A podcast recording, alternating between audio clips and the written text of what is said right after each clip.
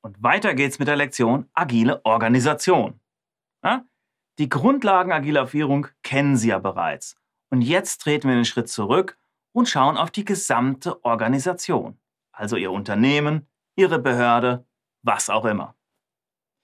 Wie muss so eine Organisation gestrickt sein, damit Agilität dort eine Chance hat? Ja?